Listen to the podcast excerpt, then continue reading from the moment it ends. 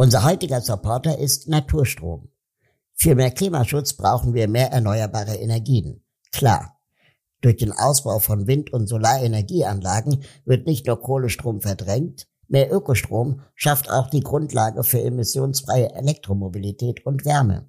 Einfach irgendwelchen Ökostrom zu beziehen, unterstützt die Energiewende allerdings nicht, da viele Anbieter nur mit Grünstromzertifikaten arbeiten und keine neuen Anlagen bauen.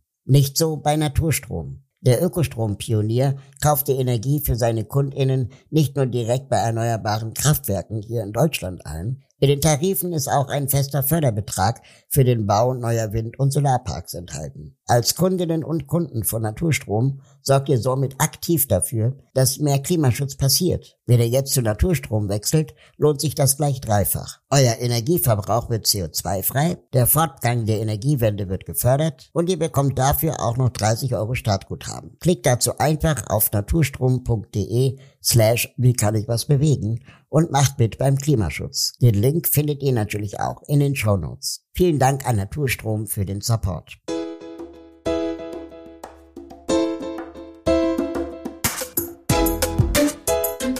Zwei Jahren wissen wir, ob wir es geschafft haben oder ob wir tatsächlich dann zuschauen werden, wie die Erde sich weiter aufheizt. Wie kann ich was bewegen? Ist ein Podcast von Mit Vergnügen. Mein Name ist Raul Krauthausen. Ich bin politischer Aktivist. Mich interessiert, wie wird aus politischem Protest politisches Handeln? Was wirkt? Wie kann ich als Einzelner Einfluss nehmen? Wie kann ich etwas bewegen? Das frage ich in diesem Podcast Deutschlands bekannteste Aktivistinnen und Aktivisten.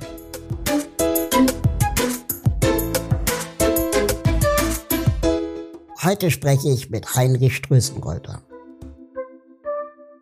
Lieber Heinrich, äh, wie schön, dass du Zeit für uns hast.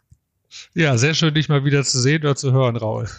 Das ist schon eine Weile her. Ich glaube, das letzte Mal war ein Jahr vor der Pandemie. Da ja, da wir haben wir doch gesprochen, wie man ein äh, Gesetz zum Thema Barrierefreiheit. Wie, wie, genau, ja. Barrierefreiheit, wie man sowas entwickelt, macht und tut. Uh, einer von der CDU. Fertig machen zum Naserümpfen alle miteinander. Ja, Heinrich Strößenreuther ist in der Union. Er ist vor einem Jahr in die CDU eingetreten und hat dort die Gruppe Klimaunion gegründet. Denn Heinrich ist Klimaaktivist und er hat sich vorgenommen, die Partei dahingehend zu beeinflussen. Klar ist aber auch, dass er sie nicht etwa auf links drehen will. Denn der ehemalige Stipendiat der Adenauer Stiftung ist durchaus auch konservativ gestrickt. Dazu gehört für den neuen Christdemokraten aber eben vor allem der Erhalt des Planeten und all seiner natürlichen Ressourcen. Für das Engagement in der Partei gab Heinrich Strößenreuter sogar sein Herzensprojekt German Zero auf, die große Klimaschutz-NGO, die er einst mitgegründet hat. Ähm, wie viele Fahrradaktivistinnen gibt es eigentlich in der CDU? Äh, nicht so hardcore viele, aber es sitzen dann doch mehr auf dem Fahrrad, als man denkt. Äh, beispielsweise die Tage ist ja Herr Barreis als verkehrspolitischer Sprecher gewählt worden und dann habe ich mal gegoogelt äh, Barreis und Fahrrad und da waren tatsächlich mehr Fotos zu sehen als bei der Amtseinführung von Regine Günther als grüne Verkehrssenatorin hier in Berlin. Das soll aber die Frage jetzt nicht entkräften. Tatsächlich es gibt es nicht so viele Fahrradaktivisten, aber weit mehr CDU-Menschen, die auf dem Fahrrad fahren, als man sich das so vorstellt weil es gibt ja sicherlich wenige Klima- und Verkehrsaktivistinnen, ähm, aus deren Sicht du quasi falsch abgebogen bist, als du in die CDU eingetreten bist, vielleicht sogar aus der Spur geraten seist, äh, so habe ich mal gelesen. Und gleichzeitig dann aber in der Union mit den, den Verein Klimaunion gegründet hast. Wie oft musst du dich heute dafür noch erklären? Äh, tatsächlich weniger und es differenziert auch nach der Followerzahl auf Twitter. Je kleiner die Followerzahl ist, umso mehr werde ich beschimpft und äh, muss mich erklären. Je deutlich größer die Followerzahl ist, umso mehr ist auch tatsächlich der Respekt gestiegen für das, was ich da treibe oder was wir dort machen.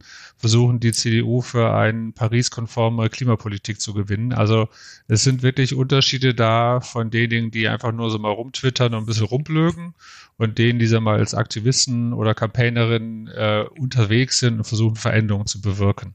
2015 warst du bei den Grünen und bist ausgetreten, um parteiunabhängig Kopf der Initiative Volksentscheid Fahrrad zu sein. Warum bist du danach nicht dorthin zurück? Das ist eine gute Frage. Ich glaube, dass eine der Themen war, dass ich in dem, dem politischen Umfeld jetzt als gewählter Vertreter, Mandatsträger, Amtsträger, glaube ich, nicht ganz so gut bin wie als Campaigner oder Aktivist. Also ich habe jetzt in den letzten zwei, drei Jahren nochmal sehr, sehr viel Respekt vor Politikerinnen und Politikern gewonnen, also was die durchmacht, was die durchstehen, in welchem physischen und psychischen Stress die auch drinsteht. Ich glaube, da bin ich nicht stark genug oder nicht hart genug dafür. Tatsächlich war damals 2015 bei mir so das Gefühl, nicht nur Volksentscheid Fahrrad, sondern dass die Grünen Grünen beim Thema Klima nicht an der vorderen Stuhlkante sitzen, auch beim Verkehrsthema nicht. Und das war mit einer der Gründe, weshalb ich ausgetreten bin. Und die CDU jetzt, da verfolgst du keine Ämter oder strebst du nicht an? Nee, war tatsächlich nicht meine Intention gewesen, also irgendwo ein, ein, Mandat zu kriegen oder sonstige Dinge, sondern es ging wirklich darum, letztes Jahr, so gut vor einem Jahr tatsächlich, hatte ich äh, mit Bianca Pretorius, die ja auch äh, im, äh, der progressiven Szene gut bekannt ist, haben wir beschlossen, wir treten die CDU ein, versuchen die CDU maximal auf Paris-konforme Klimapolitik zu trimmen. Denn es stand ja im letzten Herbst von den Umfragen noch eine schwarz-grüne Koalition an oder eine Jamaika-Koalition. Und damit hätte dann der langsamere Partner das Tempo bestimmt. Und das war die Intention, weshalb wir am Schluss dann die Klimaunion gegründet haben. Jetzt könnte man ja auf den ersten Blick denken, ein Umweltaktivist hat sich in die Union eingeschlichen, um sie zu unterwandern. Wenn man sich aber deinen Werdegang ansieht, dann ist es nicht mehr ganz so eindeutig. Immerhin kommst du ja nach eigener Aussage aus einem CDU-Elternhaus und warst äh, selber Stipendiat der Adenauer Stiftung. Aber ich frage mich trotzdem, äh, wie missionarisch ist dein Unterfangen Klimaunion? Naja, tatsächlich äh, extrem missionarisch, denn also wir haben diverse Leute insofern missioniert, dass sie nicht aus der CDU ausgetreten sind, weil sie jetzt wieder Hoffnung haben, dass die CDU auch endlich das Thema C und äh, das Thema Klimapolitik ernst nimmt. Und ja, wir versuchen äh, Menschen, Politikerinnen, Politiker auf allen Ebenen zu gewinnen, denn das, was wir vor uns haben mit Klimapolitik, das kriegen wir tatsächlich nur hin, wenn wir breiten Rückhalter für eine Bevölkerung haben. Und das zeigt ja der Koalitionsvertrag, der ist bei Weitem noch nicht da. Und da sprechen wir jetzt ja nur über SPD, Grünen, FDP.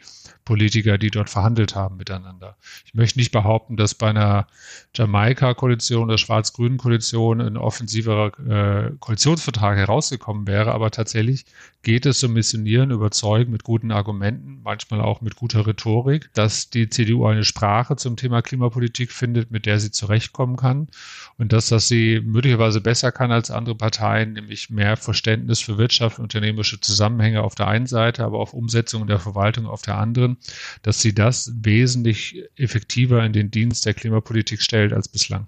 Wie genervt bist du eigentlich von so Fragen? Alles rund um die CDU. Ey, ähm, ehemals äh, Grüner, erklär uns mal die CDU. Das geht eigentlich noch. Am schlimmsten finde ich Fragen von Journalisten, äh, wenn die, wenn das Thema auf Atomenergie kommt. Und da denke ich mir, es gibt ja gerade keine NGO in der Republik. Auch die CDU hat vor einem halben Jahr noch nicht über Atomenergie gesprochen, aber jeder Journalist oder jeder zweite Journalist fragte, wie wir denn zur Atomenergie stehen. Das hat mich tatsächlich massiv genervt.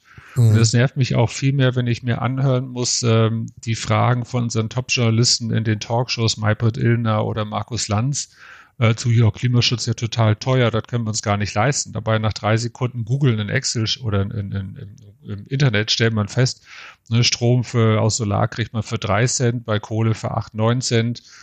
Ähm, Autofahren, ne, 12 Euro auf 100 Kilometer mit äh, Benzin oder Diesel sinkt auf 6,50, wenn man Strom aus der Steckdose nimmt und wenn es vom eigenen Solardach kommt, auf 1,50. Das heißt, in vielen Bereichen wird das Leben sogar billiger in Deutschland mit Klimaschutz und das nervt mich richtig, dass das äh, ganz, ganz viele Journalisten nicht auf dem Zeiger haben, auch viele Aktivisten und viele Klimapolitiker, die fragen, wie genervt ich bin zu ich und CDU. Damit bin ich locker unterwegs, weil das ist erklärungsbedürftig, aber die anderen Sachen, die sind lebensgefährlich. Aber diese Narrative von wegen Atomenergie können wir nicht drauf verzichten oder äh, wir haben alle morgen keinen Strom mehr oder das ist unbezahlbar, sind ja Narrative, die jahrzehntelang von den konservativen Parteien bedient wurden. Ja, von äh, CDU und SPD gleichermaßen. Also der, der Ausbau der Atomenergie war ja äh, sehr stark auch unter SPD geführten Kanzlerschaften in Deutschland unterwegs.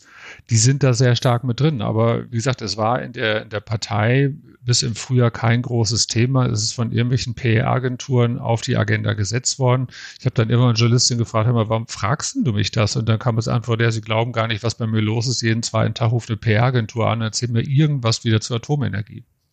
So, und das ist etwas, was mich deutlich mehr aufregt, als wenn jemand mich fragt, äh, wie ich denn, äh, der seit 30 Jahren Klimaaktivist und Lobbyist ist, jetzt mich mit der CDU anfreunde und deren äh, Klimathemen. Aber es ist schon etwas, jo, es ist nicht ganz einfach. War Andreas Scheuer ein guter Verkehrspolitiker? Ähm, tatsächlich ja. Er war der beste Fahrradmister, den wir hatten. Er war der beste Bahnmister, den wir hatten. Die Bahn schwimmt in Geld, was sie nicht verbaut bekommt. ÖPNV geht es nicht unbedingt großartig anders. Er hat aber auch ganz massiv halt das Thema Auto, Autobahnbau da ähnlich vorangetrieben. Also er hat für die verschiedenen Lobbys hat er das Maximale rausgeholt. Wo er nicht wirklich glänzend war beim Thema Maut. Das ist das, was man üblicherweise halt anzählt. Aber ich habe mich ähm, ein, zwei Mal länger mit ihm persönlich unterhalten auch und hatte da den Eindruck, dass er weiß, was er tut.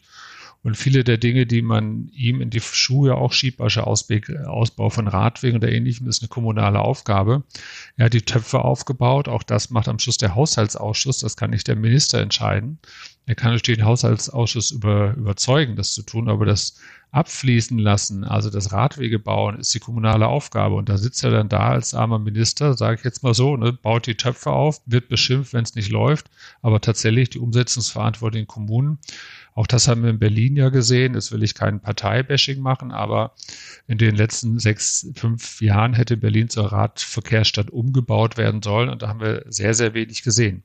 Das ist das, wo kommunal denn die Verantwortung tatsächlich auch liegt.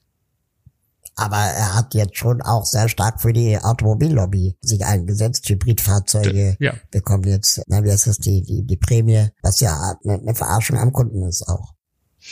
Äh, Kaufprämie tatsächlich, ja, genau. Da hat er viel gemacht. Also da habe ich so ein bisschen als Radverkehrsaktivist auch meine Meinung nochmal etwas äh, verändert aber die hing auch mit einem Gespräch zusammen, als ich German Zero gegründet hatte mit Jan-Josef Liefers. Der, dem hatte ich dann das mit 1,5 Grad und Pariser Klimaschutzabkommen erklärt und dass Deutschland 2035 klimaneutral sein müsste und so weiter. Und sagte übrigens zu mir, was ist denn eigentlich jetzt so toll an dem Leben 2035, wenn Deutschland klimaneutral ist? Und das fand ich eine sehr, sehr spannende Frage. Und habe ich angefangen nachzudenken, dachte, na gut, jetzt hier, wir in Kreuzberg oder Innenstadt haben mehr Radwege, es fahren mehr Elektroautos, alles ein bisschen ruhiger, mehr chillige Straßen, wo man zu Fuß unterwegs sein kann oder sich aufhalten kann, aufhalten kann auf den Dächern, Solar. Also eigentlich merkt man nicht so viel, es wird schöner. Aber wie sieht denn das auf dem Land dann aus? Mhm. Und da hatte ich lange Zeit keine Antworten, bis wir ähm, bei der Klimaunion uns genau mit dieser Frage mal beschäftigt haben und sagen wir die Perspektive eines Bewohners einer 10.000 Einwohnerstadt mal betrachtet haben oder kleinen Dörfern oder ähnlichem. Und da hatte ich schon immer so vom ADAC die Aussagen im Kopf, dass elektrisch Fahren von den Durchschnittskosten, also Lifecycle-Kosten, Anschaffung, Wartung und Verbrauchskosten schon längst günstiger als Benzin und Diesel ist. Und da habe ich das mal genauer angeschaut. Dann kam sogar raus, dass die Spritkosten, also fast einen Faktor sieben höher sind, als wenn man mit Strom fährt, ist aber ein Wissen, was kaum irgendwo in den Köpfen mit drin ist. Und wenn man diese Botschaft hat, dann wird der Widerstand in der ländlichen Bevölkerung deutlich kleiner, denn die können sogar günstiger Auto fahren, kommen von A nach B, ihr Leben kann nach wie vor stattfinden. Und da sind wir, glaube ich, als sag mal, die Klimaszene, die Klimabubble, die in den Großstädten aufgewachsen sind, tatsächlich etwas mehr gefordert, uns mit der Frage zu beschäftigen, wie geht es den anderen 60 Millionen Menschen in Deutschland, die mal nicht in Kreuzberg oder in Moabit oder sonst wo wohnen und halbwegs gut ausgebauten ÖPNV vor der Nase haben. Also er wenn zweimal am Tag der Bus kommt, beispielsweise. Ja. Ne? Erklärt für mich aber immer noch nicht das Hybridfahrzeug, das weder Fisch noch Fleisch ist. Ja, das, das ist, glaube ich, der, der Übergang, äh, wo man, sag mal, den, der deutschen Automobilindustrie eine Brücke gebaut hat. Man hätte sie vielleicht auch viel schneller dem, sag mal, dem harten Markt aussetzen können oder müssen, was Elektromobilität angeht.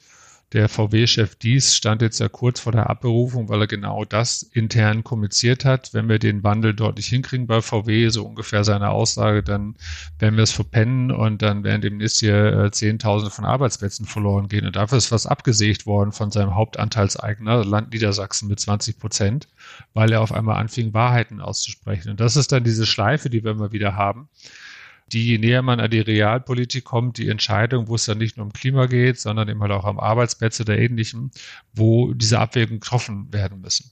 Und da, glaube ich, muss man jetzt, und das macht tatsächlich jetzt die neue Regierung ja auch, sagen, gut, man geht jetzt mal ein Schrittchen weiter weg von Hybrid und äh, stellt die Förderung tatsächlich nur auf rein elektrisch mit aus. Und das ist vernünftig, das hätte man vor fünf Jahren auch schon machen können.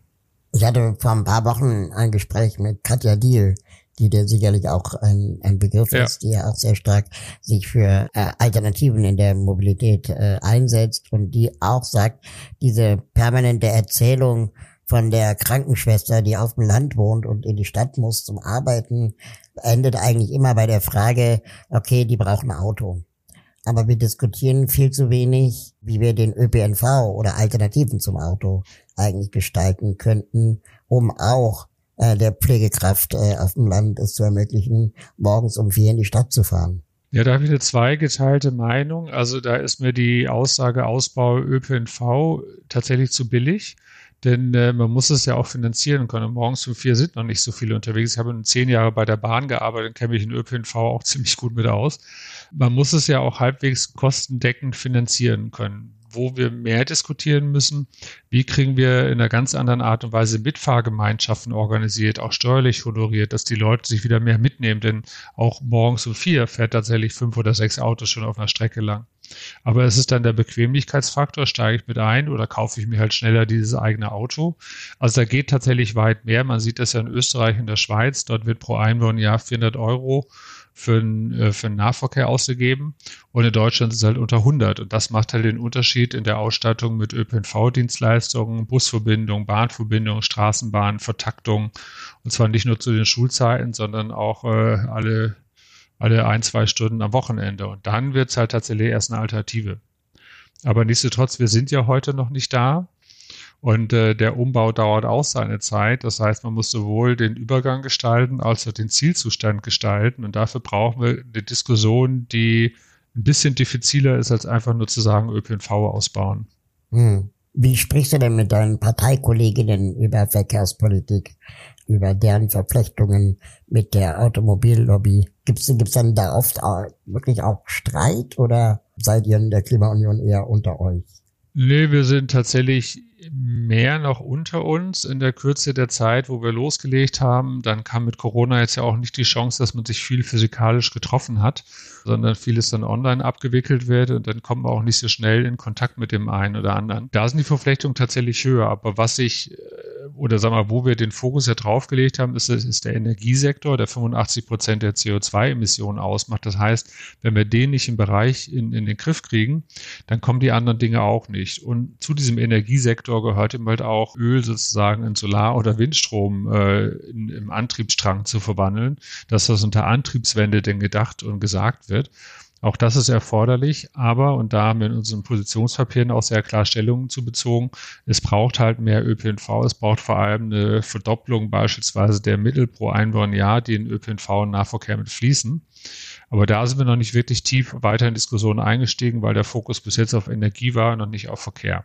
Also hat es noch nicht gerumst, falls aber, du das wissen willst, aber. Wie, wie, wie hältst du das denn aus? Ich meine, du bist in einer, sagen wir mal, links geprägten, aktivistischen Thematik unterwegs und auf der anderen Seite in der CDU. Du kriegst wahrscheinlich jetzt Feedback von allen Seiten. Äh, dominiert da die Kritik und von welcher Seite? Oder ähm, hast du das Gefühl, da geht wirklich Fortschritt? Ja, es ist so ein, Wandeln zwischen den Welten tatsächlich. Ne? Also wie gesagt, bei Twitter ist echt ein Unterschied zwischen denjenigen, die seit zwei Jahren sich das erste Mal mit Klima oder Verkehr beschäftigt haben und denjenigen, die seit 10, 15 Jahren im Thema mit drin sind. Da gibt es viel Respekt und Anerkennung. Was das Aushalten angeht, ja, ist nicht ganz einfach, weil man ja tatsächlich diplomatisch hier und da äh, unterstützt und zu schweigt oder ähnlichem, weil sich auch nicht jeder Kampf zu kämpfen lohnt. Denn im Kern geht es ja darum, wie kriege ich eine solche Partei zu Veränderungen und zu einer anderen Haltung, die dann ja auch wiederum auf das politische Konzert wirkt, beispielsweise in der FDP oder SPD oder ähnlichem. Wir hatten beispielsweise den Eindruck, wir haben es ja geschafft, dass die CDU kurz vor der Bundestagswahl nochmal ein energiepolitisches Papier veröffentlicht hat, was äh, weit oder sagen wir auf dem gleichen Ehrgeizniveau wie von den Grünen war. Und das hat im Wahlkampf am Schluss immer einen kleinen Push gebracht in diese Richtung. Und darum geht es also, die, die Grenze sozusagen zu verschieben, dass sich alle miteinander mehr trauen. Und das ist vielleicht die wichtigste Aufgabe, die wir tatsächlich haben. Hast du auch manchmal also wenn, Gefühl, ja? Also vielleicht noch, ne, wenn, wenn jetzt beispielsweise die CDU sich auf eine konstruktive Oppositionsarbeit einschießt, und das sind Aussagen beispielsweise, äh, die ich von sehr hochrangigen CDU-Vertretern äh, gehört habe, dann kann das bewirken, dass nachher parteiintern bei der SPD, bei den Grünen oder der FDP äh, es auf einmal heißt, das fordert ja sogar die CDU, da müssen wir noch nachlegen. Ja, klar. Und da wäre es ein Riesendienst gewesen. Aber hast du auch manchmal so Tage, wo du denkst, so, okay, den Laden kriege ich nicht gedreht? Ja, ganz oft natürlich. Ich meine, es ja, die CDU hat sich in den letzten Jahren nicht wirklich bei dem Thema stark aus dem Fenster gelehnt. Wenn wir ehrlich sind, äh, war bei allen Parteien eigentlich 2019 oder 2018 mit Ende Gelände, 2019 mit Fridays for Future dann der große Umschwung. Also vorher hat bei dem Thema auch äh, niemand das wirklich als Herzensthema so ganz, ganz laut mit rausgeschrien gehabt. Und äh, das ist bei der CDU natürlich auch nicht spurlos vorübergegangen. Ich habe heute erst äh, einen Artikel gelesen in der Mitgliederzeitung der Berliner CDU. Da wurde unter den Mitgliedern Befragung gemacht und bei denen war auf Bundesebene das Top-Thema das Klimathema und auf Landesebene tauchte Klima auf Platz drei mit auf. So, und das sind Informationen oder auch Argumente, wo dann Menschen, die eine CDU Karriere machen wollen, auf einmal merken, Mist, ich kann ja nicht weiter Karriere machen, wenn ich mich nicht positiv bei diesem Thema verhalte und besetze, denn sonst werde ich nicht als Delegierter gewählt, als Spitzenpersonal oder ähnlichem. Und das sind die Veränderungsmühlen, um die es geht. Die sind möglicherweise zu langsam. Vielleicht hätte ich vor zehn Jahren schon mal bei der CDU eintreten müssen, denn mit dem Pariser Klimaabkommen, den, den vier Gigatonnen Restbudget, die wir haben, rennt uns gerade massiv die Zeit weg. Und das ist tatsächlich jetzt ein, ein, Rennen gegen die Zeit, sowohl innerhalb der CDU als auch vor allem mit der Ampelregierung, denn in den nächsten ein, zwei Jahren müssen wir die große Entscheidung fällen. Als wir es nicht geschafft haben, wird dann nicht mehr rechtzeitig kommen und dann war es das mit den 1,5 Grad. Denn äh, was in der zweiten Legislaturhälfte passiert, ist meistens deutlich weniger als in der ersten. Mhm. Und nächste Wahl wäre 2025, 26, da wäre es dann zu spät. Das heißt, wir haben jetzt ein, zwei Jahre für die großen, großen Entscheidungen.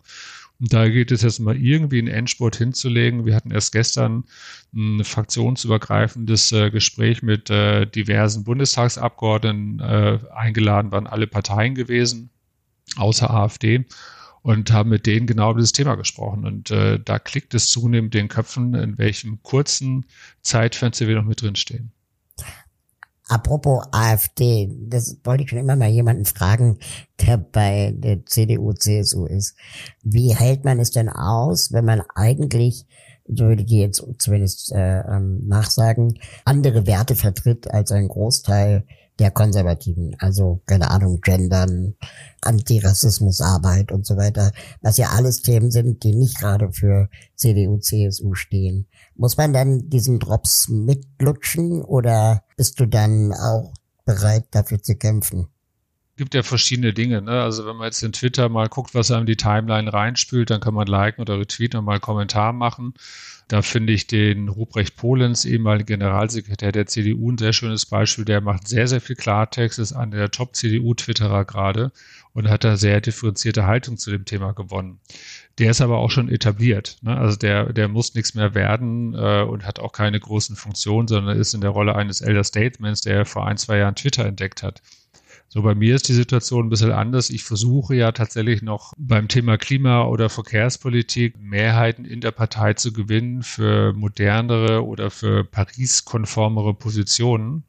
Und da macht es nicht Sinn, jeden Kampf tatsächlich auszukämpfen, sondern manchmal ist dann äh, Schweigen besser als Reden. Aber das ist ein Spagat, äh, da würde ich äh, was Falsches sagen, wenn ich den nicht tagtäglich hätte. Gibt es für dich eine rote Linie, wo du sagst, okay, dann muss ich hier raus aus der Partei? Ich habe die nicht genau definiert, aber die Frage taucht natürlich äh, bei mir häufiger auf. Ne? Also wenn ich so Aussagen zur Atomkraft wieder mitkriege oder ein äh, Staatssekretär, der bis jetzt die Energiewende eher zurückgedreht hat, jetzt äh, der verkehrspolitische Sprecher wird, das macht es nicht so ganz einfach.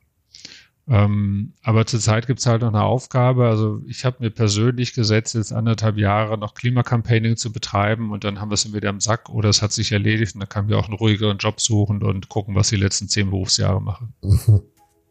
Fahrradaktivist. Damit ist nicht etwa Herr Akin aus Berlin-Neukölln gemeint, der seit Jahren täglich durch seinen Bezirk radelt, um damit das Wahlrecht für AusländerInnen zu erklingeln. Nein, Strößenreuter kämpft für den Radverkehr, für eine Verkehrswende, sichere Radwege, insgesamt weniger Autoverkehr. 2015 schiebt er die Initiative Volksentscheid Fahrrad an. Sie gilt als Grundschein und Vorlage für viele Gesetzesinitiativen und mündete letztlich im Berliner Mobilitätsgesetz. Mittlerweile sind weit mehr als 40 Radentscheide in Deutschland losgerollt, größtenteils erfolgreich. Carola Rakete hat äh, in einem Gespräch, das wir geführt haben, mal gesagt, dass letztendlich selbst die Ziele, für die Fridays for Future kämpft, gar keine großen Erwartungen sind, weil es geht vor allem um die Einhaltung des Pariser Klimaabkommens. Und das ist ein, etwas, wo die Staaten sich zu verpflichtet haben. Das heißt, sie fordern eigentlich nicht weniger als die Einhaltung ihrer eigenen Verpflichtungen. Das ist noch keine Revolution. Siehst du das ähnlich? Ja, ich habe tatsächlich letzte Woche mal die Narrative in der CDU mit eingeführt, also wo immer wir mal ein bisschen kommunizieren können, also Mitgliedern oder in Twitter oder ähnlichem, äh, dass eines der konservativen Kernwerte ist Gesetzestreue und Rechtskonformität. Genau. Und wir haben jetzt ja nicht nur ein Pariser Klimaabkommen, wir haben 100 Prozent Ratifizierung des Deutschen Bundestag und das Bundesverfassungsgericht hat im äh, April, Mai diesen Jahres sehr, sehr klar gesagt, dass das Klimaschutzgesetz, was von der letzten Regierung beschlossen worden ist, nicht Paris-konform ist, weil es die Freiheitsrechte zukünftiger Generationen nicht sichert. Also von der rechtlichen Seite ist alles geklärt. Und jetzt geht es darum, und das ist die schwierige Aufgabe, wieder bestehenden äh, politischen Haltungen genau dieses Thema näher zu bringen, die Brücke zu bauen und ein bisschen zu locken und zu schubsen, wo immer es halt geht. Mit möglichst guten Argumenten und äh, hier und da dem richtigen Spin in dem neuen Buch, ähm, das wir geschrieben haben, Wie kann ich was bewegen, ähm, zusammen mit Benjamin Schwarz, ähm, befassen wir uns mit der Frage, wie wichtig für Aktivismus die eigene Betroffenheit ist. Also viele bekannte Aktivistinnen und Aktivisten sind selbst von ihrem Thema betroffen, wenn es um das Thema Rassismus geht oder, oder Sexismus. Ähm, die meisten Menschen, die sich für die Rechte von Minderheiten einsetzen, gehören also selbst dazu. Ich ja auch als behinderter Mensch setze mich irgendwie relativ obvious für die Rechte behinderter Menschen ein. Ähm, bei Klima- und Umweltfragen ist das aber nicht so einfach. Weil entweder sind wir alle betroffen oder aber niemand. Also es ist irgendwie so, so, so ein Thema, das so groß ist, dass es äh, gar nicht so leicht ist, da bestimmte Menschen mehr äh, zu verorten als andere, auch wenn es sie natürlich gibt. Das heißt, Klimaaktivistinnen müssen sich schon lange anhören, sie seien ja alle super privilegiert und eine Art Wohlstandsaktivistinnen. Was glaubst du? Ist es wichtig, selber betroffen zu sein oder ist es vielleicht sogar leichter, wenn man nicht betroffen ist, um vielleicht auch Mehrheiten zu gewinnen?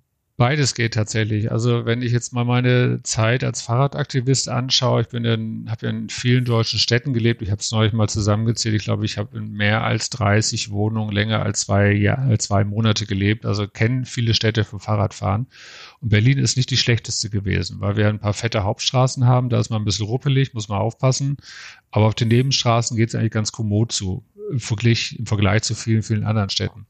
Da war tatsächlich mein Hauptbeweggrund, äh, Fahrrad eines der wichtigsten Bausteine im städtischen Verkehr für die Verkehrswende und für die Klimawende. Und dafür habe ich mich eingesetzt.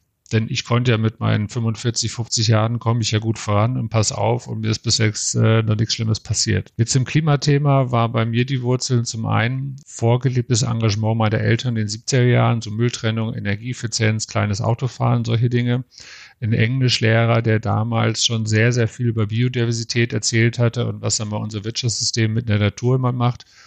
Und dann die Erfahrung, äh, ein Jahr in Kanada im Ausland gewesen zu sein, dort viel mit äh, Studis zu tun gehabt, der kanadischen Umbewegung, aber auch mit äh, Natureinwohnern oder, oder Ureinwohnern, wo diese, diese Grenze zwischen unserem Wirtschaftssystem und den, den Naturvölkern sehr, sehr klar und sehr, sehr hart war. Und das war bei mir so der Punkt, wo ich sage, okay, mein Berufsweg heißt die Umwelt schützen, Spaß dabei haben und damit mein Geld verdienen. Wenn ich heute nochmal drauf schaue, merke ich mehrere Dinge. Wir haben in Berlin seit mehreren Jahren diese graue Wintersuppe. Das hängt mit dem Klimawandel zusammen, weil es zu warm ist. Wir haben nicht mehr die knackigen Winter, sondern halt dauernd zu viel warme Luft vom Atlantik, die hier bis äh, nach Berlin reinströmt. Das heißt, wir merken das schon ganz massiv, was eigentlich passiert ist, aber so kein großes Gesprächsthema. Hatten die letzten, äh, letzter Sommer nicht, aber die zwei, drei Jahre davor war es regelmäßig viel zu heiß gewesen und ich merke, ich vertrage Hitze nicht wirklich gut und mir graut es schon äh, vor, sagen wir, meinen Lebensphasen, wo ich 70, 80 Jahre alt bin und äh, mit Hitze noch schlechter zurechtkommen werde. Also man prognostiziert, dass die Lebenserwartung bis zu fünf Jahre sinkt bei alten Leuten, wenn sie extremer Hitze ausgesetzt sind. Ne, der Umbau von Paris beispielsweise zur, äh, zur Fahrrad- und Fußgängerfreundlichen Stadt hängt tatsächlich mit dem Jahr 2003 zusammen, wo in Paris ganz, ganz viele alte Leute gestorben sind, alleine in Wohnungen, Hitzschlag, wo man es nicht mitgekriegt hat, wo sie aber auch nicht raus konnten. Und das hat ein Umdenken in der Stadt bewirkt, wo man sagt, wir brauchen mehr freie Flächen, mehr Aufenthaltsqualität draußen im Freien, gute Luft, eine andere Temperatur in der Stadt, also Autos raus, Radwege und Flaniermeilen mehr rein.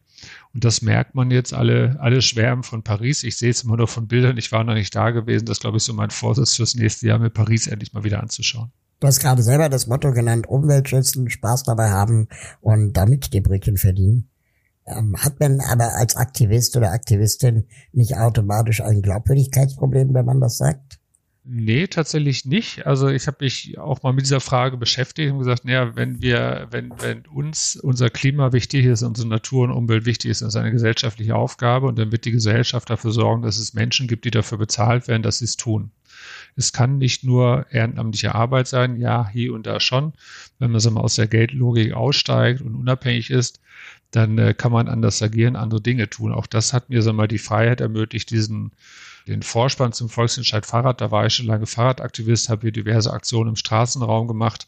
Den Volksentscheid Fahrrad habe ich fast ein Jahr ehrenamtlich gearbeitet. Das wäre nicht möglich gewesen, wenn ich nicht als Berater ab und zu genügend Geld verdient hätte, was vom Sparkonto wieder abfließen konnte. Also äh, ich glaube, wir brauchen eigentlich viel mehr richtig gut bezahlte Campaigner, dass die besten Leute nicht in die Wirtschaft gehen oder sonst wohin, sondern tatsächlich daran anpacken, dass unsere Gesellschaft in vielen Themen besser wird. Aus meiner Sicht Klima eines der wichtigsten, weil nicht mehr verschiebbar und irreversibel.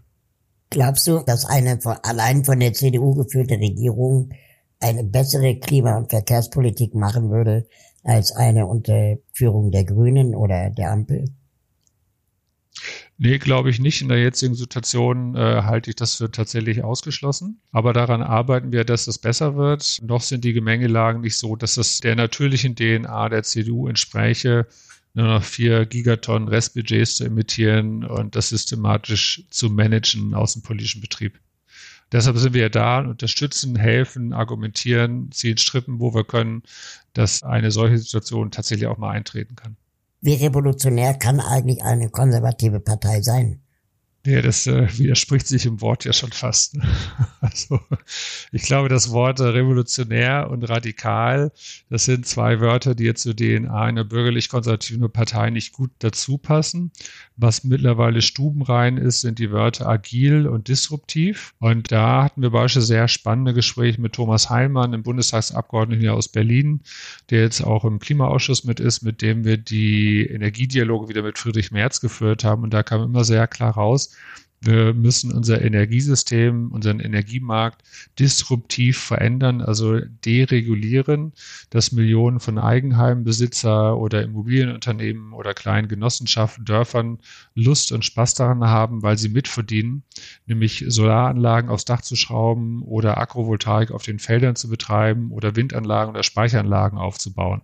So, und das ist tatsächlich eher eine disruptive Veränderung. Und die ist möglicherweise mit einer, einer unternehmerisch offeneren Partei wie der CDU einfacher machbar als mit einer tendenziell staatsorientierteren wie äh, SPD, Linken, möglicherweise auch den Grünen. Wie sieht denn eigentlich die Welt aus, für die du kämpfst? Also, wenn ich jetzt äh, beispielsweise von A nach B fahre, dann wünsche ich mir, wie seit eh und je, seit vielen Jahren, an jeder Hauptstraße einen zwei, drei Meter breiten Radweg. Ich wünsche mir wesentlich weniger Lärm. Ich wünsche mir auch tagsüber die gute Luft, die man sonst nur nachts um drei in den Städten genießt. Ich wünsche mir vor allem pünktlicheren Bahn- und ÖPNV-Verkehr. Also für meine Zwecke gibt es eigentlich fast genügend, es sei denn, ich fahre mal irgendwo aufs Land mit raus, da darf es dann schon noch ein bisschen mehr geben. Und ich glaube, viele von den Dingen, äh, die, sag mal, nicht nur in rot-grün-linken Kreisen diskutiert werden, sondern auch in bürgerlichen Kreisen schon viel Anklang gefunden haben, dass wir eine modernere Gesellschaft werden. Also ein bisschen weg von dem verstockten Konservativ hin, mehr zu dem, wie wirklich bei uns Leben stattfindet. Fällt es dir jetzt gerade leichter oder schwerer, Menschen dafür zu gewinnen, sich äh, mit dir zu engagieren? Tatsächlich schwerer in der alten Hut, denn Rot-Grün hat mich jetzt ja teilweise ins Feindeslager geschoben, auch wenn Twitter jetzt zunehmend mehr Stimmen kommen. Nee, also er geht da einen Weg und kriegt da auch Veränderungen mit hin und wir bräuchten eigentlich viel mehr in den Parteien diesen Weg gehen und damit ist nicht nur CDU gemeint, auch FDP täte das ganz gut, auch SPD täte das ganz gut. Bei den Grünen hat sich ja die Klimaliste gegründet, auch das war ja eine massive inhaltliche Kritik an der klimapolitischen Ausrichtung von den Grünen gewesen. Mhm. Und in der neuen Hut bei der CDU wiederum wir haben jetzt bei der Klimaunion fast 1000 Mitglieder, die auf äh, Landes- und Kommunalebene deutlich mehr wollen, die happy sind, dass wir unterwegs sind. Und da fällt es uns äh, eine ganze Ecke leichter, Mitstreiter zu gewinnen. Also wenn ich dort praktisch Vollzeit meine, meine Arbeit machen könnte und nicht Geld verdienen müsste, wie jetzt gerade, dann würden wir da deutlich andere Mitgliederzahlen haben und auch mal ein ganz anderes Engagement. Also es, es sind dort einfach Türen offen, die äh, es lohnt, sich zu durchstreiten. Würdest du sagen, die Klimaunion hat mit der Klimaliste mehr gemeinsam als die CDU-CSU mit den Grünen? Also laut unserer Satzung, den klimapolitischen Zielen, die da drin stehen, von 10 bis 20 Jahren klimaneutral zu werden, ist das tatsächlich so, dass wir mit der Klimaliste mehr gemein haben als die bisherige CDU mit den derzeitigen Grünen. Das ist interessant. Aber wahrscheinlich äh, auf allen anderen Ebenen äh, nicht so einfach, ne? In den anderen Themen. Ja, wir, wir, wir haben ja keine andere Chance, als äh, für Veränderungen auf allen Bereichen zu kämpfen. Mhm. Also ich, ich würde mich ja freuen, wenn es sowas wie eine Klimaunion auch bei den Grünen gäbe. Bei der SPD gibt es das Klimaforum, es gibt Klimagerecht, das kommt eher aus der User-Szene. Es gibt dann die sozialdemokratische Initiative für die Energiewende von der Nina Scher, Tochter von Hermann Scher, der im Jahr 2000 das EEG mit durch den Bundestag geboxt hat. Also da tut sich was, aber die Stimmen müssen alle lauter werden. Und am Schluss mhm. wird man dann schauen, welche klimapolitischen Konzepte die beste sind. Also wir fangen ja in der CDU tatsächlich ja auch eine Diskussion an, wie sieht eigentlich eine klimapolitische DNA der CDU aus und wie ist die anders als von den Grünen oder von der SPD? Vor einem Jahr hätte ich gesagt, nee, gibt es keinen Unterschied.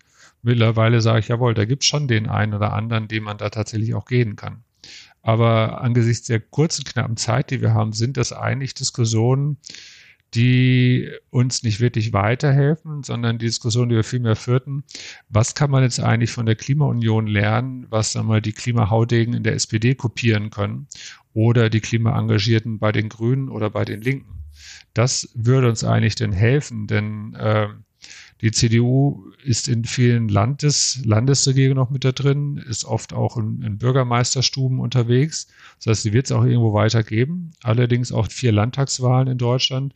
Und zurzeit ist in den Umfragen in den vier Bundesländern Schleswig-Holstein und Saarland, Niedersachsen und äh, Nordrhein-Westfalen die CDU keinmal an der ersten Stelle, sondern immer an der zweiten Stelle. Mhm. Das heißt, ja, wird ein Wahlverlierer ja werden für die CDU, wenn sie beim Thema Klima nicht bessere Antworten findet als bislang. Also die inhaltliche Neuaufstellung der Partei, die steht noch bevor.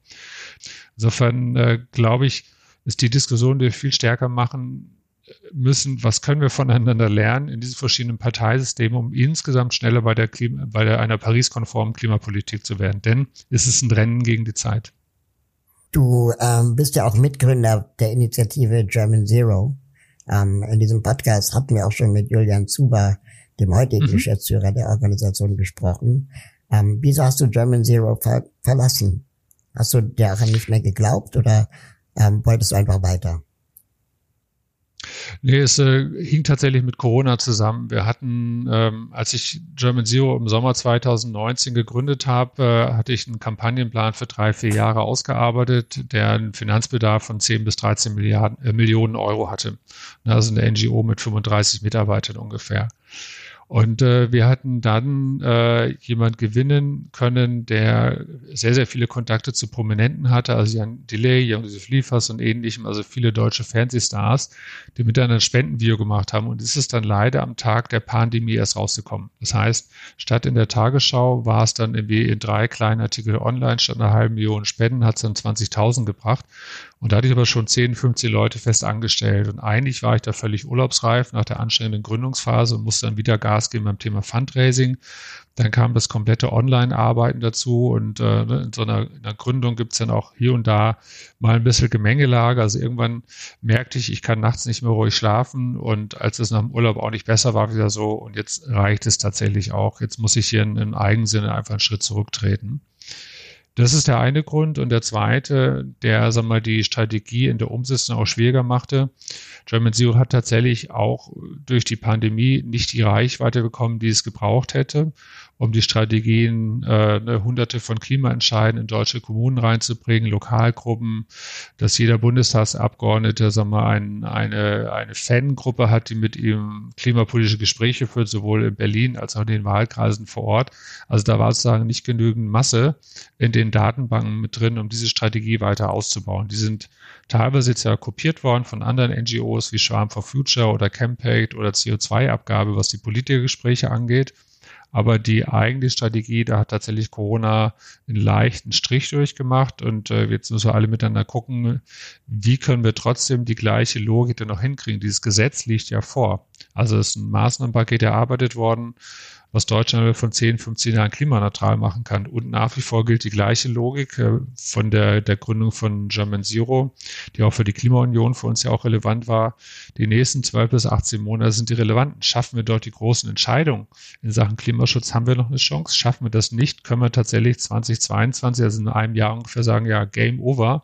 Das hat sich erledigt mit der 1,5 Grad. Jetzt können wir nur noch gucken, dass wir unsere Häuser äh, dämmen und äh, Klimaanlagen einbauen und gucken, dass wir das, was auf uns dort niederprasselt, mit stoischer Geduld irgendwie erdulden und dem millionenfachen Leid auf der Welt mit irgendeiner Nicht-Empathie dann zuschauen müssen oder einer Empathie halt, je nachdem, wie man es halt hinkriegt.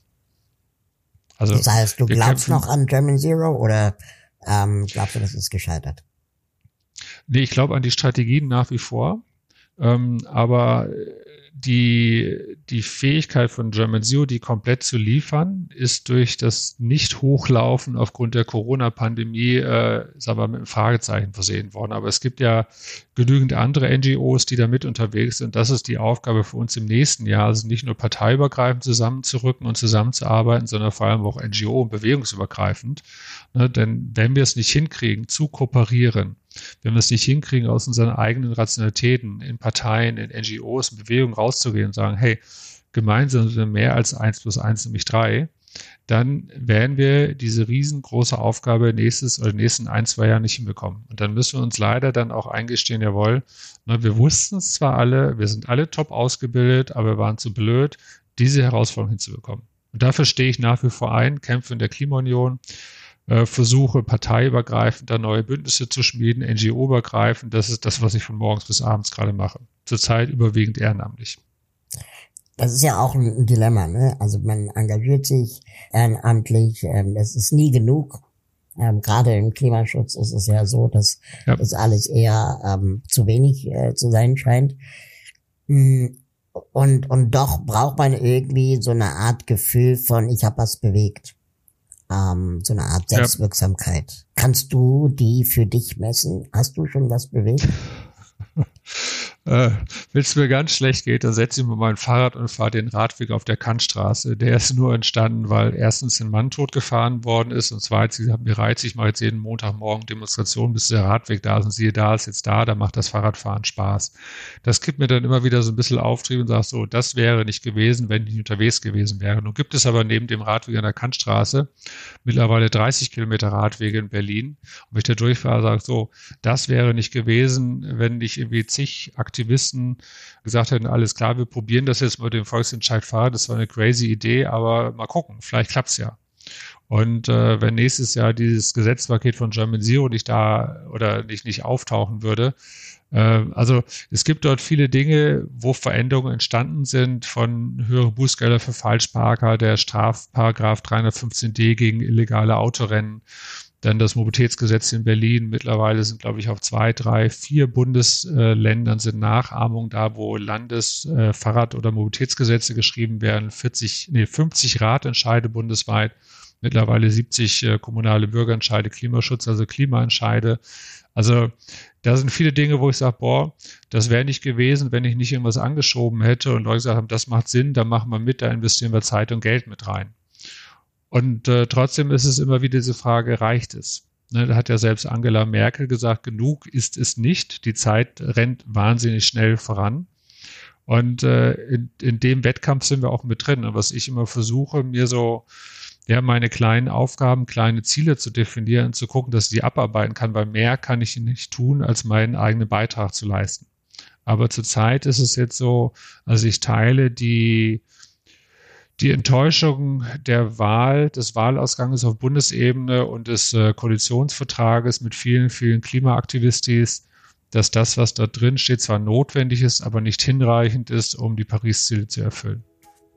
Aktivist im Anzug. So wurde Heinrich Strößenreuter schon mal beschrieben. Das Bild des konservativen Christen Strößenreuter, der aber gleichzeitig als Aktivist wortwörtlich auf die Straße geht, es passt in wenig Köpfe und vor allem nicht in Schubladen. Bekannt wurde der mittlerweile 54-jährige norddeutsche Wahlberliner mit einer Kampagne gegen das Falschparken. Das war 2013 und Heinrich Strößenreuter begab sich in den Straßenkampf. Mit seiner Initiative Clevere Städte brachte er die Falschparker-App Straßensheriff an den Start. Strößenreuter wurde als Blockwart und Denunziant diffamiert. Aber durch seine Initiative wurde ein enormes Medienecho für das Thema Flächenkonflikte in den Städten und falsche Verkehrspolitik erzeugt. Zu den konkreten Erfolgen gehören höhere Bußgelder für Falschparker oder die Petition für ein 365 Euro Ticket im Jahr im ÖPNV. Nach einem tödlichen illegalen Autorennen auf dem Kudamm in Berlin organisierte Strößenreuter einen Protest von FahrradaktivistInnen für den getöteten Autofahrer. Das führte zu einer erhöhten Medienaufmerksamkeit, die wiederum dazu beitrug, dass illegale Autorennen als Straftat geahndet werden. In diesem Fall wurde wegen Mord im Straßenverkehr erstmals in Deutschland ein Urteil gesprochen. Bräuchte es mehr Aktivistinnen in der CDU? Oder bleibst du äh, ein Einzelfall der Geschichte? Nee, nee, ich bin ja erstens nicht alleine. Wir haben einen, einen starken Vorstand. Wir haben mittlerweile an die, fast die 1000 äh, Mitglieder und äh, also tut sich ja gerade was. Ich wünsche mir nicht nur CDU mehr Aktivistis, sondern auch in der SPD, in den Grünen, in Linken oder FDP. Denn auch die sind noch nicht äh, mit ihrer Klimapolitik so weit, dass äh, die Paris-Ziele irgendwie in, äh, in greifbare Nähe kommen. Also tretet, ne, wenn jetzt hier Leute zuhören, überlegen, was sie machen, hey, tretet in Parteien ein und werdet dort laut fürs Thema Klima. Es ist in Teilen einfacher, als man denkt. Manchmal braucht es einfach nur diesen Stein des Anstoßes. Wir haben zurzeit sehr, sehr viele gesellschaftliche Kipppunkte bei dem Thema vor uns. Nach der Wahl kam beispielsweise eine Erklärung von zig großen Konzernen rüber, die sagten, wir brauchen in Deutschland 100 Prozent äh, klimaneutrale Energieversorgung so schnell wie möglich, weil wir sonst ein Standortproblem in Deutschland haben. Ähm, also da tut sich gerade einiges. Die Rechtssysteme ändern sich massiv schnell, weil das Bundesverfassungsgerichtsurteil dort wegweisend bestimmte Aussagen gemacht hat. Das wird eine Reihe nach Klagen nach sich ziehen. Und da kann man wieder sagen, super, wir haben offensichtlich eine Gewaltenteilung, die funktioniert. Sie korrigiert das, was die Exekutive, die in Teilen ja die äh, Legislative sagen, vereinnahmt. Also wo die, die Gewaltenteilung wieder die Korrektur mit reinbringt. Also kann man froh sein über die Gründungsväter. Ich glaube, eine Gründungsmutter war damals auch mit dabei, als das Grundgesetz geschrieben wurde. Und jetzt mal wichtige Werbung in eigener Sache. Das Buch Wie kann ich was bewegen? Die Kraft des konstruktiven Aktivismus im Verlag Edition Körper. Mein Co-Autor Benjamin Schwarz und ich haben für dieses Buch mit 16 der bekanntesten Aktivistinnen und Aktivisten Deutschlands gesprochen. Wir zeigen euch über ihre Erlebnisse und Erfahrungen, wie ihr selbst etwas bewegen könnt. Jetzt überall, wo es Bücher gibt. Einen Link findet ihr in den Show Notes. Was ich an deiner Lebensbiografie so faszinierend finde, dass du sehr konsequent an einem Thema dran bist, dass du verschiedenste Wege versuchst, die auch wirklich einzigartig sind äh, bisher oder sehr, sehr selten zumindest in Deutschland gesehen wurden. German Zero, jetzt äh, Klimaunion oder auch ähm, davor als äh, Fahrradaktivist oder davor noch als Straßensheriff. Also es waren ja alles, das waren ja Haben alles. ja kennengelernt. Ne? genau, aber das, das sind ja alles Projekte, die innovativ sind und, und neu und disruptiv und Dinge versuchen anders zu denken. Wenn sich jetzt jemand für ein Thema ja engagiert, egal welches Thema das ist, welche welche Tipps hättest du für diese Person? Was sollte diese Person auf jeden Fall nicht tun? Oder was kann man aus deinem Leben lernen, was sich mega gelohnt hat? Also ich glaube, das Wichtigste ist, sich diesen Mut zuzureden, einfach mal zu machen. Weil schlimmstenfalls hat man mal ein Vierteljahr oder ein halbes Jahr oder ein Jahr irgendwie ehrenamtliche Zeit verplempert und hat null dabei erreicht. In der Regel ist es so, dass man sehr nette Leute kennenlernt, viel Spaß miteinander hat und äh, miteinander was tut. Auch das ist schon ein tolles Gefühl, dass man nicht mehr einsam ist mit seinen Sorgen und Ängsten, sondern, sagen wir mal, mit Gleichgesinnten Dinge verändert. Also einfach machen ist, glaube ich, eine der wichtigsten Empfehlungen und Ratschläge. Das zweite ist zu gucken, was man selber gut kann, also seine eigenen Fähigkeiten, seine, seine eigenen Möglichkeiten gut abzuschätzen, aus denen heraus sich Dinge vorzunehmen, die auch dazu passen. Ne, wenn ich beispielsweise jetzt stottere, dann sollte ich nicht versuchen, viel vor der Kamera zu arbeiten, viel mit dem Mikrofon zu arbeiten. Dann wäre eher Schreiben mein Ding. Wenn ich beim Schreiben das Thema Kommasetzung nicht richtig hinkriege, dann sollte ich vielleicht eher nicht so viel schreiben, sondern eher gucken, ob ich andere Aktionen mache. Wenn ich Manager oder Führungskraft bin, kann es sich lohnen, tatsächlich mehr in solche Koordinationsrollen reinzukommen und die einfach gut zu managen, aber nicht unbedingt derjenige, der nachher eine, eine Straßendemo oder Fahrraddemo organisiert. Also tatsächlich zu gucken, was passt zu den eigenen Fähigkeiten gut dazu und das Dritte, was ich immer wieder gelernt habe, sich tatsächlich Ziele zu setzen. Es gibt so aus dem Management diese smarte Zielformulierung, nennt sich das spezifisch, messbar, attraktiv, realistisch und terminierbar. Also Kriterien, was ein gutes Ziel ausmacht. Das tatsächlich gut zu formulieren und sich Dinge vorzunehmen. Äh, manchmal lohnt es sich auch mit unklaren Zielsetzungen zu geben, zu starten. Also wie bei der Klimaunion, da war mir nicht hundertprozentig klar, die Mission, die wir hatten, die CDU maximal klimakoalitionstauglich zu machen. Da kam dann Stück für Stück uns raus, wir konzentrieren uns auf das Thema Energie, eben nicht auf Verkehr, nicht auf Landwirtschaft, nicht Industrie oder Leben, sondern Energie, weil das das Einzige ist, was sagen in der kurzen Zeit noch machbar ist. Und das haben wir tatsächlich hingekriegt mit dem Turbo der Erneuerbaren, die, den Armin Laschet Ende August verkündet hat. Der steht jetzt irgendwo als Positionspapier der CDU im Raum, an dem man die CDU auch messen kann. Ähm, das war aber bei der Gründung im März noch kein Ziel und auch nicht klar, dass wir so weit je kommen würden. Das hat uns selber sehr positiv überrascht. Aber manche Dinge entwickeln sich dann im Zeitablauf. In der Unternehmenstheorie oder sagen wir, BWL-Lehre spricht man da von unscharfen Zielsetzungen, also eher dem Formulieren von Stoßrichtungen oder strategischen Guidelines, um dann im richtigen Moment zu sagen, okay, und jetzt klicken wir hier rein und jetzt haben wir ein klares Ziel und das verfolgen wir. Also wenn die Richtung stimmt, hat man auch irgendwann so einen Spruch gehört, Erfolg ist, wenn Vorbereitung Zufall trifft. Und äh, vielleicht ist das auch nochmal so eine, eine kleine Empfehlung, die man mitgeben kann. Und was sollte man vermeiden? Ja, nicht versuchen, über viel, viel zu lange Zeit mehr als zwölf Stunden am Tag zu arbeiten, denn äh, man muss das Ganze physisch hinkriegen, muss auch psychisch hinkriegen. Also äh, zusammen mit Corona im letzten Jahr hat es mich schon ein bisschen gebeutelt. Ähm, also ich war auch leicht infiziert gewesen im November letzten Jahres und ja, war, war ein bisschen viel des Guten. Also das ist, glaube ich, eine der wichtigsten Empfehlungen, darauf zu achten, dass wir uns nicht verausgaben, denn es ist äh, eher ein Marathon als ein Kurzstreckensprint. Das zweite, ja, sich zu verzetteln. Ne, also viele Dinge anzupacken, sondern lieber fokussieren, konzentrieren, eine Sache machen und die anderen dann auch auslassen, sagen, okay, die mache ich halt nicht, sollen andere machen, ein bisschen Arbeitsteilung betreiben. Und äh, dann auch die die Haltung haben, jawohl, es gibt viele verschiedene Wege nach Rom. Und äh, jede Richtung hat ihren Grund, dass es sie gibt. Und am Schluss weiß man erst, welche dann die richtige erfolgreichste war.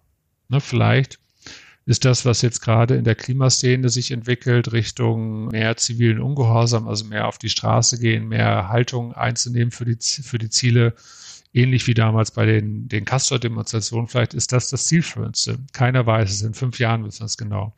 Vielleicht ist auch das, was wir in der Klimaunion machen, wenn es denn auch in SPD und Linke und FDP kopiert werden würde, das äh, Zielführendste. Keine Ahnung. Vielleicht ist das, was wir jetzt gerade anfangen, so eine fraktionsübergreifende Zusammenarbeit hinzukriegen im Bundestag, dass äh, die willigen, klimawilligen Abgeordneten sagen, alles klar, ne, wir kriegen es nur zusammen hin, alleine macht keinen Sinn. Wir müssen ja ein Stück weit parteiübergreifend denken. Wir sind nicht bereit, die Welt so hinzunehmen, wie sie ist. Dass sie sich verändern lässt, ist längst bewiesen. Nicht allein, sondern im gemeinsamen Handeln. Und das fängt immer bei dir an. So haben es mein Co-Autor Benjamin Schwarz und ich formuliert in unserem Buch wie kann ich was bewegen? Die Kraft des konstruktiven Aktivismus. Gemeinsam mit Menschen wie Luisa Neubauer, Margarete Stokowski, Carola Rakete oder Ali Jan beschreiben wir eine neue Form des politischen Engagements und Einbringen in sehr politischen Zeiten. Jetzt überall, wo es Bücher gibt. Einen Link findet ihr in den Show Notes. Was macht dir Hoffnung? Bei dem Thema Klima gerade dieses Gefühl, dass eine extrem starke Ohnmacht in der Szene unterwegs ist, egal auf welchen Ebenen, sie alle merken, Mist, also die Ansätze im parlamentarischen Bereich, im medialen Bereich, im aktivistischen Bereich in den NGOs haben nicht ausgereicht. Und wir stehen jetzt vor einer, einer letzten äh, entscheidenden Auseinandersetzung darüber, ob wir es hinkriegen oder nicht. Und aus diesem Ohnmachtsgefühl entsteht Energie, so eine Mischung zwischen Wutenergie und zwischen, sag mal, ich konzentriere mich und mache was. Und das ist tatsächlich eine der Hoffnungen, die ich äh, spüre und hege, dass dieses Gefühl in vielen Köpfen gerade da ist. Also eine neue Kultur der Zusammenarbeit steht bevor, ein neues gemeinsames Probieren, ein Sprengen von den Rationalitäten von einzelnen NGOs, von Bewegungen, von Parteien, von Medien. Und äh, das macht mir tatsächlich Hoffnung. Aber wie gesagt, äh, in zwei Jahren wissen wir, ob's, ob wir es geschafft haben oder ob wir tatsächlich dann zuschauen werden, wie die Erde sich weiter aufheizt. Was ist dann in zwei Jahren, wenn wir es nicht geschafft haben? Dann werde ich mir einen ruhigeren Job suchen und äh, wahrscheinlich nicht mehr so viel ehrenamtliches Campaigning betreiben. So, ob es jetzt schon Frühstücksdirektorenposten ist, keine Ahnung, aber äh, den Aufwand an persönlicher Energie, den ich in den letzten Jahren reingesteckt habe, den werde ich dann wieder deutlich zurückfahren. Das ist so ein bisschen nach mir die Sinnflut dann, oder? Ja, das ja, aber da ich seit 30 Jahren im Thema dran bin und äh, wo immer ich war, versucht habe, meinen kleinen Teil oder großen Teil zu leisten, ist immer ein Punkt, wo ich dann auch äh, rein aus Selbstschutz auch sagen muss, okay, nicht mehr, nicht mehr mit 150 Prozent Vollgas, sondern vielleicht nur mit 70 Prozent oder was auch immer. Mir gibt das zu denken, weil ich eine ähnliche Gefühlslage habe und mich frage, wie viele Menschen da draußen werden dann auch erst recht sagen, ähm, jetzt erst recht, also jetzt mache ich halt meinen Scheiß, mir doch egal. Und ob wir dann das Klima nicht noch viel schneller zerstören. Ich weiß auch nicht genau, was dann passiert. Also im Campaign gibt es ja den Spruch, nach dem Spiel ist vor dem Spiel. Ne? Also nach dem Volksentscheid ist äh, vor der Umsetzung und äh, du kennst es in deinem Bereich ja genauso. Also auch dann, wenn wir in zwei Jahren feststellen, okay, die Großentscheidungen sind auf Bundesebene nicht gefällt worden, dann kann es immer noch Sinn machen, ganz massiv auf lokalster Ebene loszulegen. Ne? Vielleicht fange ich dann an, in meiner Straße mal so eine Nachbarschaftsinitiative zu gründen, suche mir zwei, drei Gleichgesinnte und äh, fräse mal alle durch, bis sie alle irgendwie grünen Strom bezogen haben haben oder bis äh, äh, sozusagen jeder auf dem, dem, dem Kalender draufsteht, wann sein TÜV abläuft, aber sich dann Elektroauto kauft und noch weiter mit seinem Benzin und Diesel durch die Gegend fährt. Oder bis jeder mal gelernt hat, veganisch zu kochen. Also wirklich so in der kleinsten Ebene des, des gemeinsamen Zusammenlebens, also auf so Mini-Dorfstrukturen zu gucken, dass mit den Menschen, zu denen ich die Chance auf einen persönlichen Kontakt habe, also physikalisch persönlichen Kontakt, dass sie die Gewinne für ein anderes Verhalten. Also vielleicht tut sich da auch noch was, keine Ahnung, weiß ich jetzt noch nicht. Vielleicht äh, gründe ich auch eine Campaigning-Akademie oder schließe mich in welche an, die es da schon gibt. Genau. Wenn man mehr über dich und deine Arbeit erfahren will, wo würdest du empfehlen, ist die beste Anlaufstelle? Also es ist sehr viel auf der Seite clevere Städte zu lesen. Da gibt es so einen Reiter über mich, dann sind einige Blogbeiträge drin, dann habe ich einen sehr umfangreichen Medienspiegel hochgeladen, so als eine Google Sheets Liste, die man dann auch filtern und sortieren kann. Wenn man irgendwie mal 50 Bildzeitungsartikel lesen will, die alle positiv über das Thema Radverkehrsaktivismus berichten, dann findet man die beispielsweise auf der Seite. Und halt sonst in Twitter unter Wegeheld äh, findet man auch noch sehr viel von mir. Heinrich, vielen, vielen Dank für deine Zeit. Das war ein sehr für mich spannendes Gespräch, weil ich glaube, man selten mal so einen Einblick bekommt in konservative äh, äh Parteien und deren Fragen zum Klimaschutz. Ich glaube, deine Arbeit ja, kann, kann sicherlich auch in anderen Bereichen Vorbild sein. Also wäre auch mal spannend, das gleiche zum Thema Antirassismus in der Union zu starten. ja, oder andere Themen bei der SPD oder wie auch immer, ja. Nee, genau. danke für die Fragen, die waren auch sehr gut. Also haben mich auch zum Nachdenken gefragt. Sehr gerne. Ich hoffe, wir sehen uns bald wieder. So machen wir das. Bis Super. dann. Bis dann. Ciao. Ciao. Das war's für heute. Vielen Dank fürs Zuhören. Ich freue mich über eure Bewertungen, Kommentare, Feedback und natürlich, wenn ihr den Podcast abonniert oder einer Person weiterempfehlt. Wie kann ich was bewegen? ist eine Produktion von Mitvergnügen und der Part GmbH für digitales Handeln. Lasst uns was bewegen. Bis bald.